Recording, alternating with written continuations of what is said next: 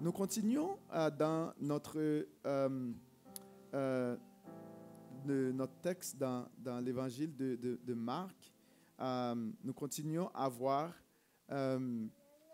les souffrances de Jésus.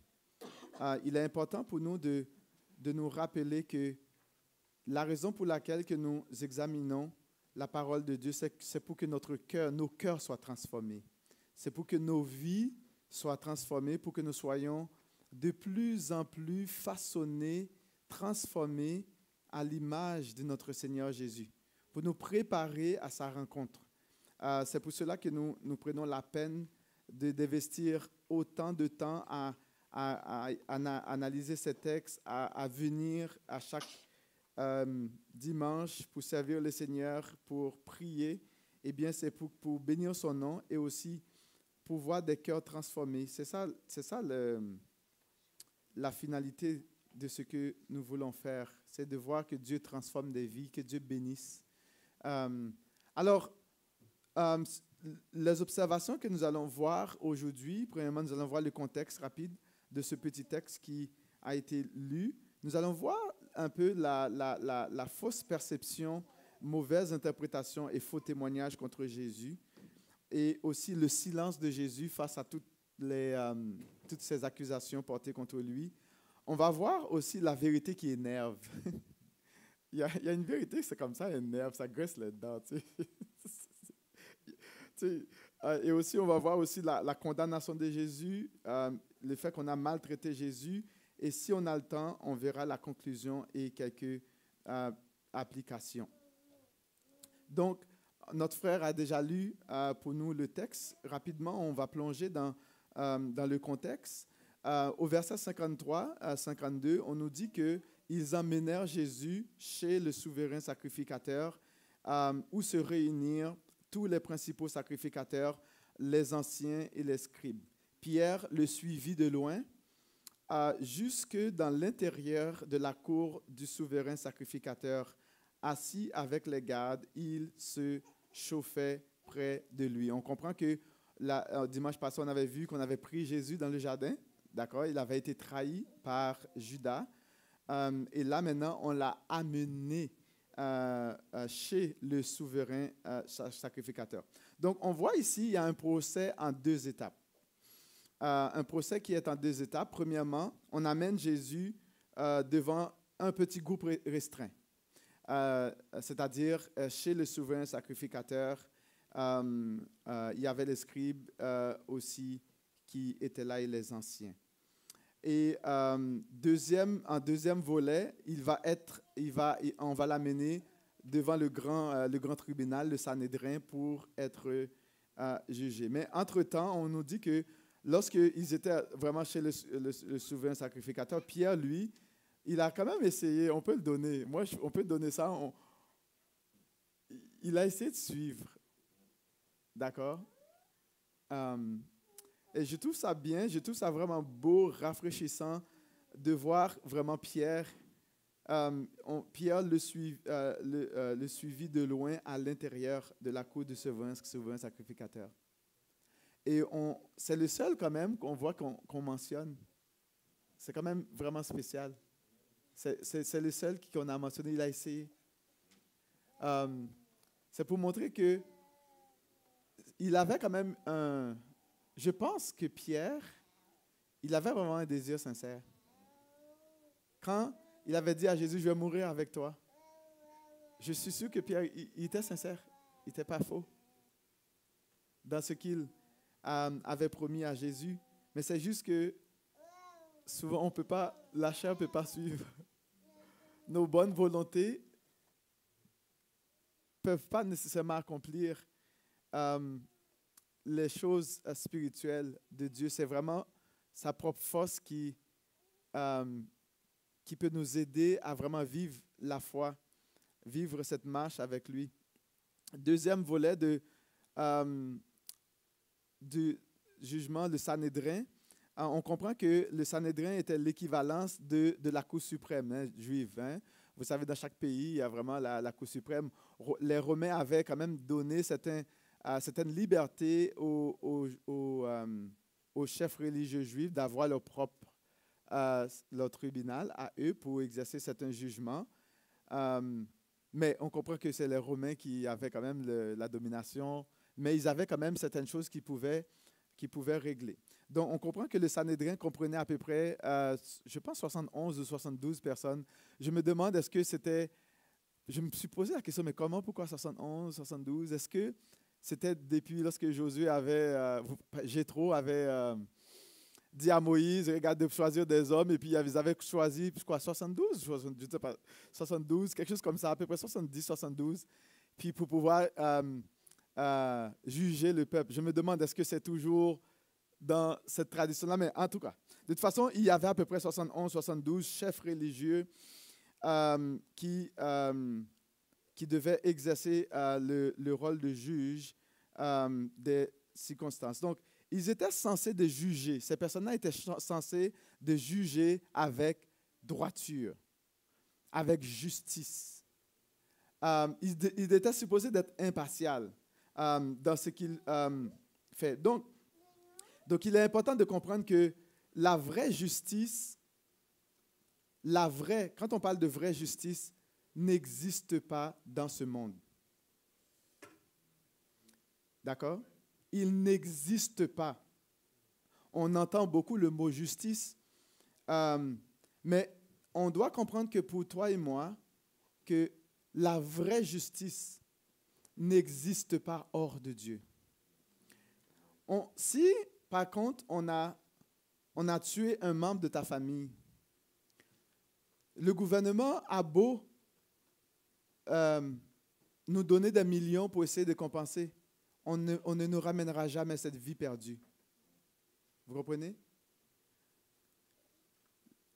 Et si, disons que quelqu'un vous a blessé, on a beau faire 3 millions d'excuses, mais seulement Dieu est capable de guérir cette blessure.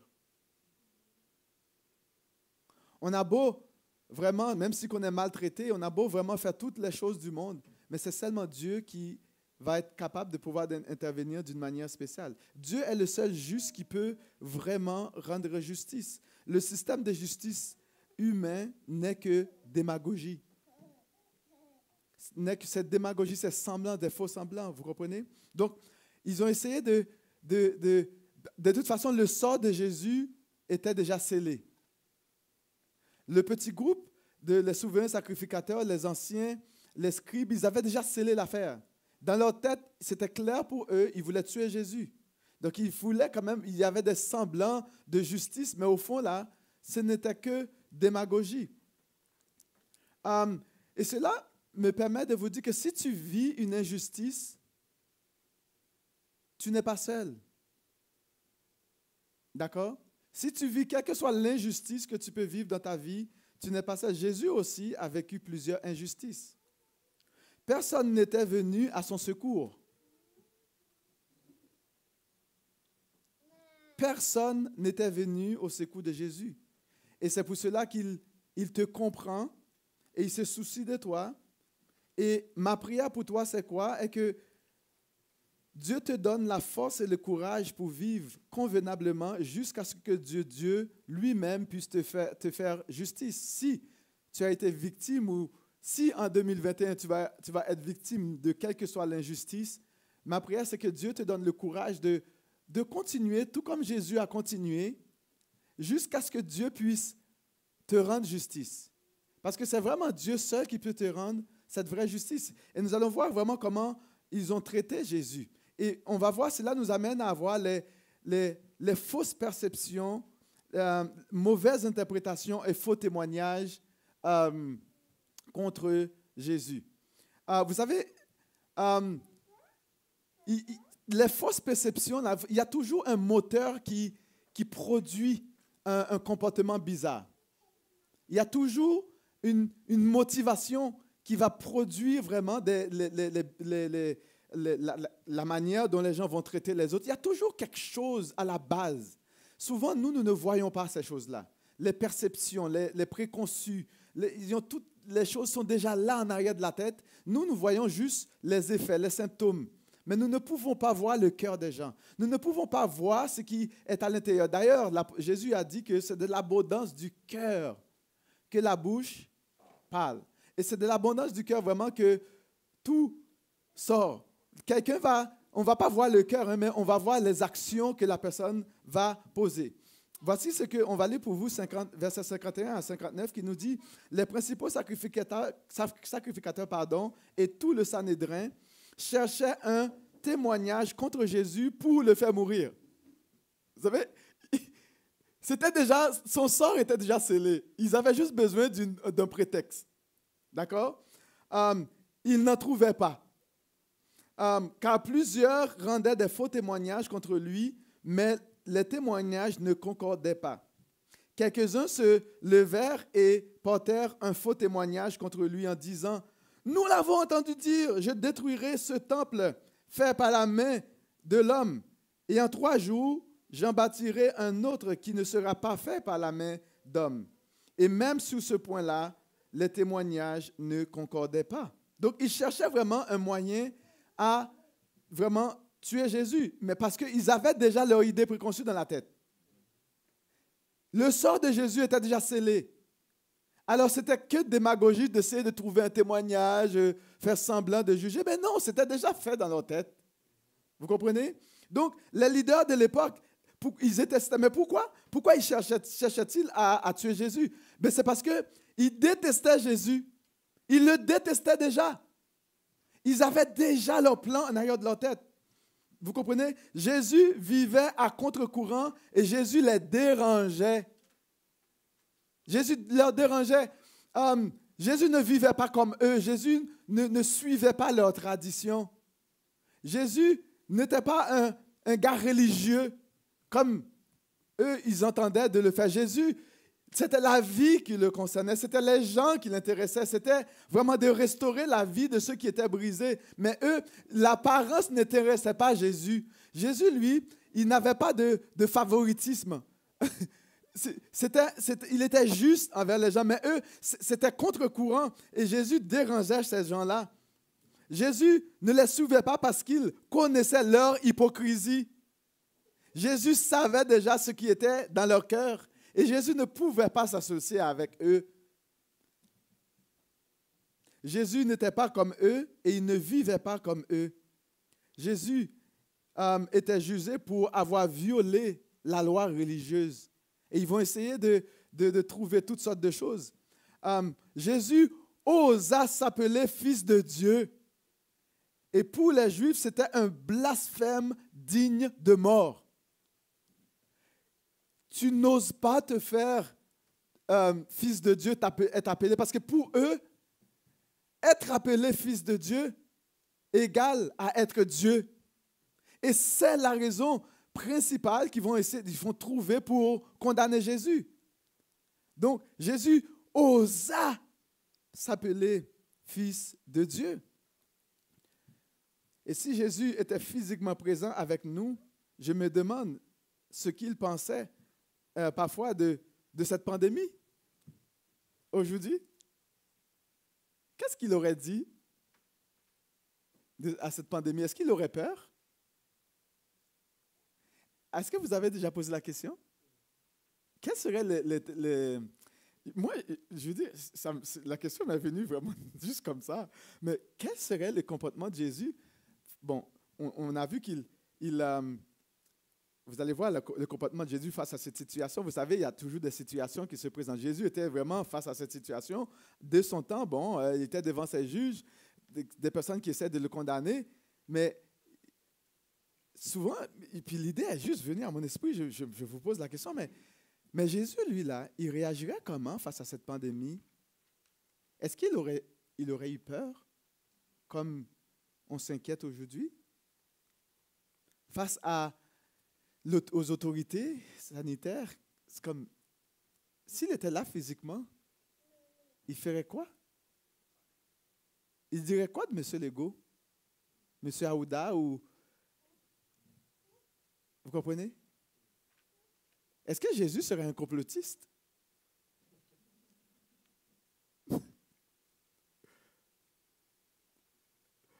je vous pose la question, c'est juste, juste pour réfléchir, quoi. Et, nous aussi qui sommes 16 enfants, comment réagissons-nous face à ces situations? Jésus, lui, faisait face à, à cette situation. Aurait-il peur comme nous? Aurait-il des excuses comme nous?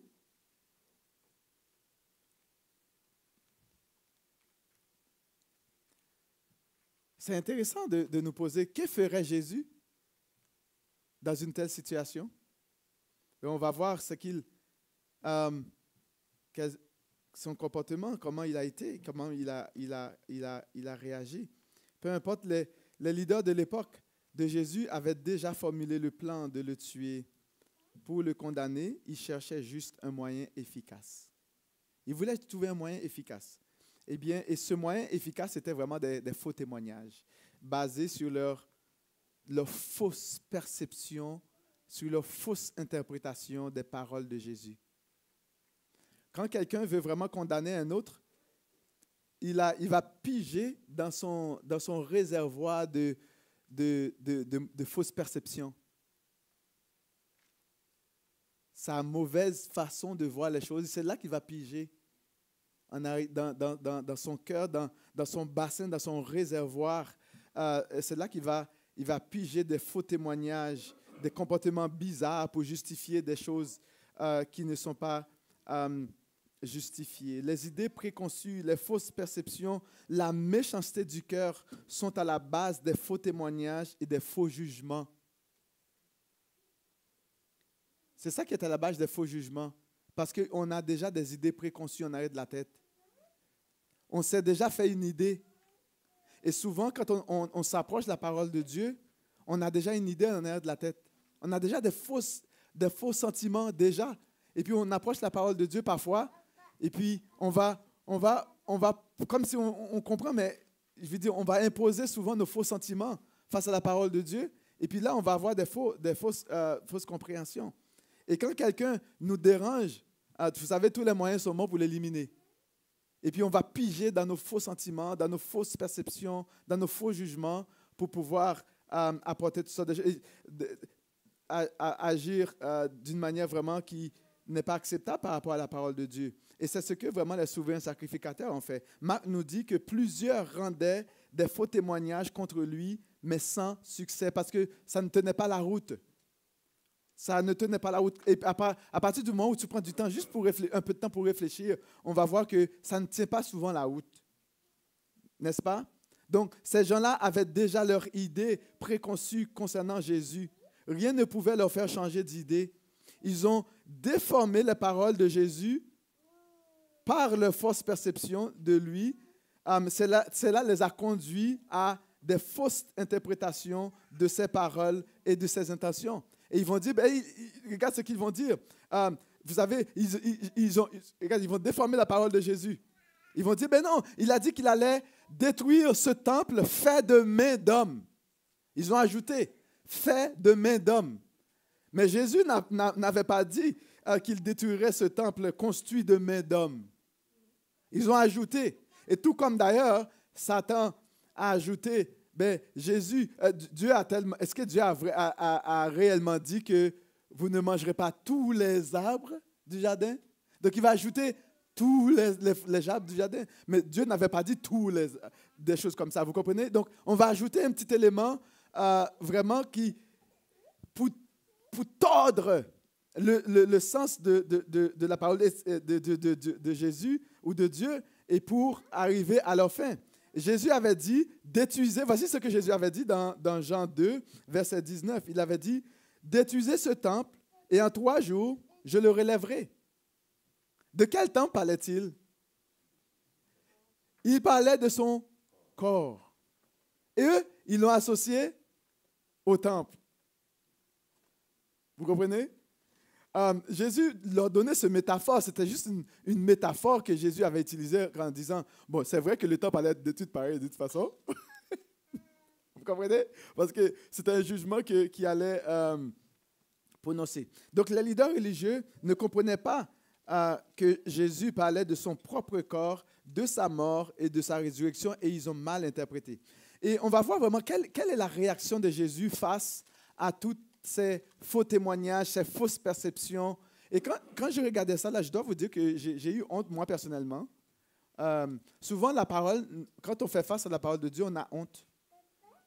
Puis on s'est rendu compte que, waouh, moi, je n'ai pas agi comme ça, moi, là. Vous comprenez? Quelle était la réaction de Jésus? Jésus est resté calme et silencieux. Et entre toi et moi, là, si on fait un faux témoignage contre toi, là, je t'assure, là, tu ne vas pas rester calme.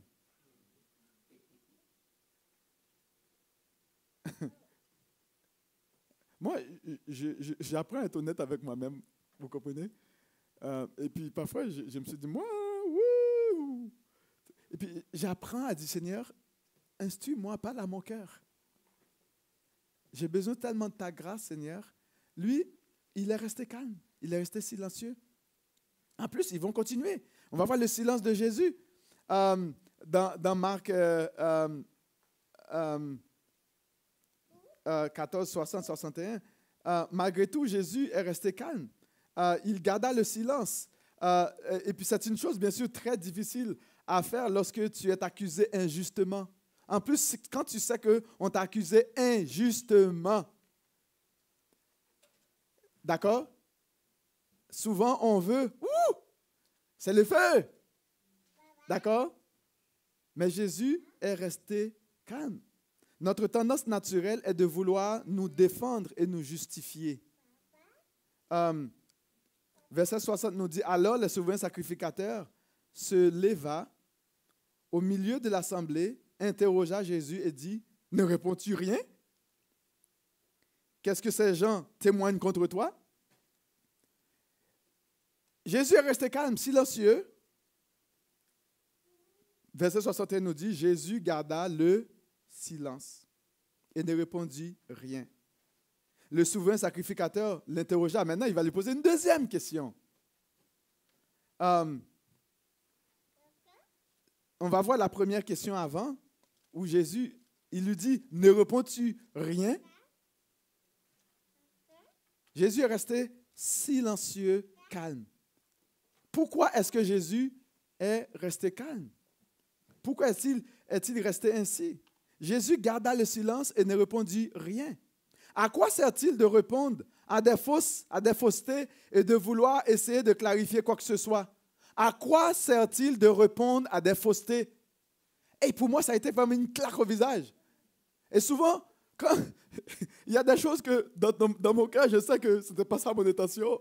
Et je suis comme, comme sais pas là, euh, un animal affolé pour essayer de justifier les choses, pour essayer de donner toutes sortes d'excuses pour dire, mais non, c'est pas ça que je voulais dire. Vous comprenez? Mais tu essayes de, te justifier par tous les moyens que possible parce que l'affaire te fait tellement mal que tu ne sais même pas comment réagir. Mais Jésus, lui, là, il est resté calme. Pourquoi répondre à des faussetés? Pourquoi essayer de justifier lorsqu'on présente des faussetés? À quoi sert-il? De toute façon, ils ont déjà leur idée en arrière de leur tête. Tu as beau essayer de te de donner toutes les excuses du monde, tu ne peux pas changer la perception des gens. Impossible. Parce que les idées préconçues sont déjà là, les dés sont déjà lancés, tu n'as rien à faire. Ça ne sert parfois à rien de justifier les faussetés. Jésus va par contre répondre à la deuxième question. Parce que là, il pose une bonne question. Es-tu vraiment le Fils du Dieu béni? Là, oui, là, tu commences à parler. Là, tu poses une vraie question. Là, tu poses une question qui me concerne. Es-tu vraiment le Fils du Dieu béni? Et qu'est-ce que Jésus va lui dire? ah, ah bon? Tu veux vraiment savoir la réponse? Mais je suis probablement que Jésus, dans ce temps ça aurait été bien de, voir vraiment l'idée, le cœur de Jésus, ses pensées. Et cela, cela va nous amener à la vérité qui énerve. Et souvent, les gens vont poser des questions. On pense qu'ils ont besoin d'une bonne réponse là. Souvent, ce n'est pas vrai. Ils ne veulent pas vraiment la bonne réponse. Mais on va voir la vérité qui énerve. Jésus répondit, verset 62, Je le suis. non seulement il dit, Je le suis, il a dit, Et vous verrez le Fils de l'homme assis à la droite du Tout-Puissant, venant avec les nuées du ciel. Ça, c'était une bonne question. Alors, qu'est-ce qui va arriver? Est-ce qu'il voulait vraiment une réponse? Regarde le comportement. verset 63. Alors le souverain sacrificateur déchira ses vêtements. Imaginons la scène là. Il, déchire ses vêtements. des choses comme ça. Qu'avons-nous besoin encore de témoins? C'était, c'est la question qui a énervé. Cette question l'a énervé. Jésus, la réponse l'a vraiment énervé. Est-ce qu'il voulait vraiment une réponse? Pourtant, il pose la question à Jésus. Es-tu le Fils du Dieu béni? Mais si tu ne voulais pas la réponse, mais pourquoi tu l'as posée? Donc c'était vraiment un piège. On ne veut pas vraiment la bonne réponse. On ne veut pas savoir qui est Jésus. Même si les gens souvent posent une question, ce n'est pas ça qui nous intéresse vraiment.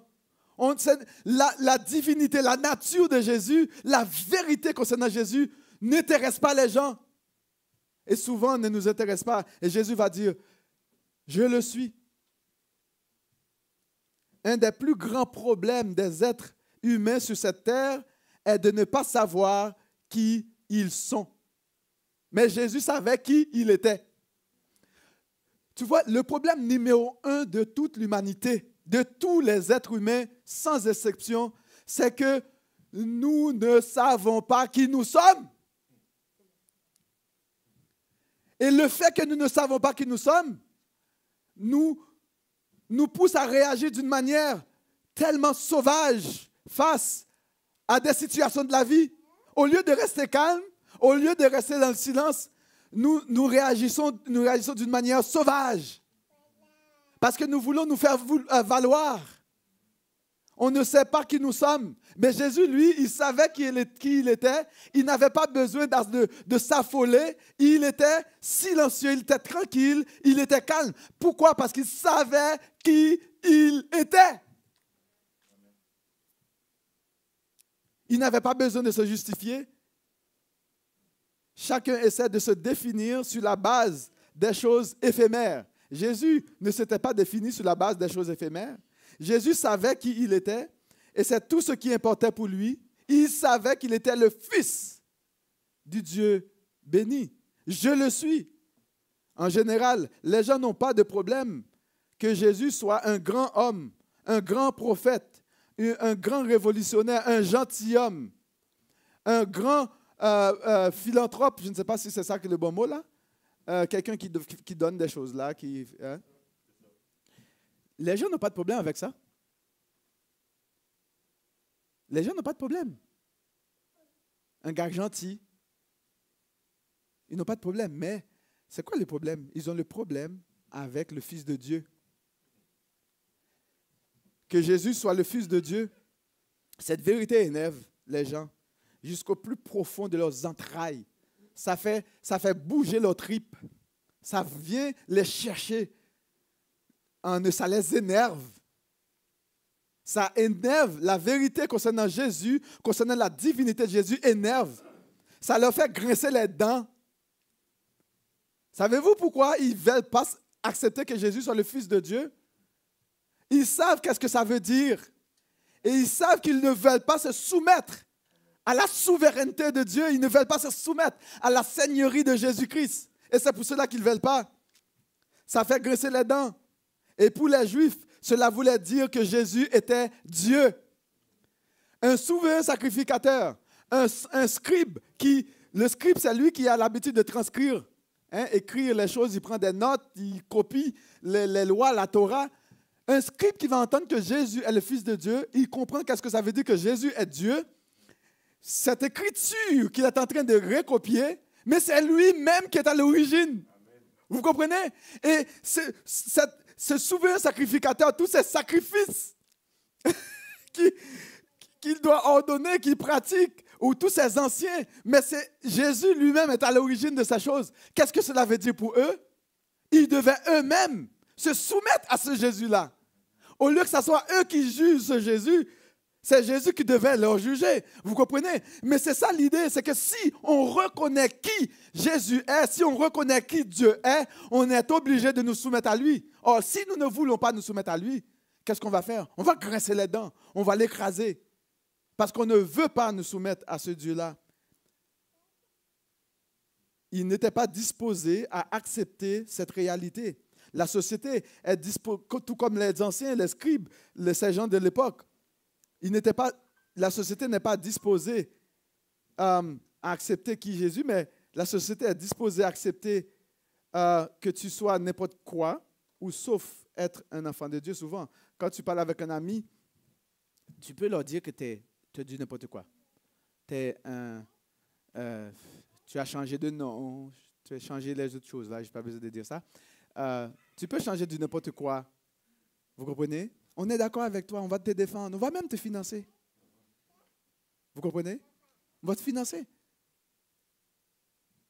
Mais Dieu que tu es enfant de Dieu, c'est on n'est pas intéressé. D'accord? On n'est pas intéressé avec toi. Mais Jésus n'avait pas de problème à vivre la réalité de sa personne. Il leur dit, il leur a dit encore, vous allez voir, ok, non seulement qu'il est le Fils de Dieu, il a dit, et vous verrez le Fils de l'homme assis à la droite du Tout-Puissant, venant avec les nuées du ciel. Jésus n'avait pas honte d'annoncer sa gloire liée à la réalité de sa personne. Vous comprenez? Il est celui qui est assis à la droite du Tout-Puissant. Ah, il est celui qui viendra avec les nuées du ciel. Um, il va avoir un renversement de situation, un renversement, un changement de rôle. Aujourd'hui, c'est vous qui me jugez? C'est correct. C'est correct, ça va. Vous me condamnez, c'est bon. Mais lorsque tout sera terminé d'accomplir, moi je reviens hein, à ça. Il leur a dit, vous, allez, vous verrez désormais le Fils de l'homme. Donc, c'est-à-dire qu'il va, il va avoir un renversement de situation, un renversement de rôle. Et c'est pour cela que je t'encourage à ne pas t'inquiéter. Quand on t'accuse injustement, quand on, on, t'humilie injustement, t'inquiète pas. Il, va avoir un renversement de rôle. Le méchant ne tiendra pas le coup, toujours. Être assis à la droite de, la toute-puissance de Dieu est synonyme de, de la position, de l'autorité, du pouvoir, de la souveraineté, de la seigneurie, de la divinité et de la domination éternelle de Jésus-Christ. Et cela veut dire, c'est vraiment à la droite de Dieu, ça vraiment signifie vraiment puissance, force, pouvoir, autorité, domination, règne. Et c'est ça que ça veut dire, être assis à la droite de Dieu. Et c'est ce que, c'est cette place-là que Dieu, le Père, a réservée pour son Fils. Il viendra juger ses accusateurs. Il aura, ces, ces gens-là auront à, à, à, rendre compte à Jésus, à répondre aux questions de Jésus. Mon ami, tu n'as pas besoin de t'inquiéter lorsque tu es victime de l'injustice. Mon ami, tu n'as pas besoin de te défendre. Jésus te défendra. Il défendra ta cause. Il te comprend. Il se soucie de toi et de ta situation. Et quelle a été la réaction du, souverain sacrificateur? Alors on dit qu'il oh, a déchiré ses vêtements. C'est ce qu'on voit au verset 63. Et là, ils vont condamner Jésus. Et vous avez, euh, regarde le verset 64 nous dit, euh, vous avez entendu le blasphème? Que vous en semble tous, les, tous le condamnèrent comme passible de mort. Et pour les Juifs, on sait que euh, c'était un blasphème de se déclarer fils de Dieu se déclarer fils de Dieu, comme on a dit tout à l'heure, revenait à se faire Dieu. Et quand le cœur ne veut pas, bien sûr, se soumettre à Dieu devant l'évidence de son autorité, euh, eh bien, c'est la guerre. On va déclarer la guerre à Dieu. On ne veut rien savoir de toi. Et c'est ce qu'ils vont faire. Et là, ils vont maltraiter Jésus. Euh, verset 65 nous dit, quelques-uns se mirent à cracher sur lui, à lui voiler le visage à le frapper à coups de poing. Euh, imaginez la scène. Hein? Jésus tout seul.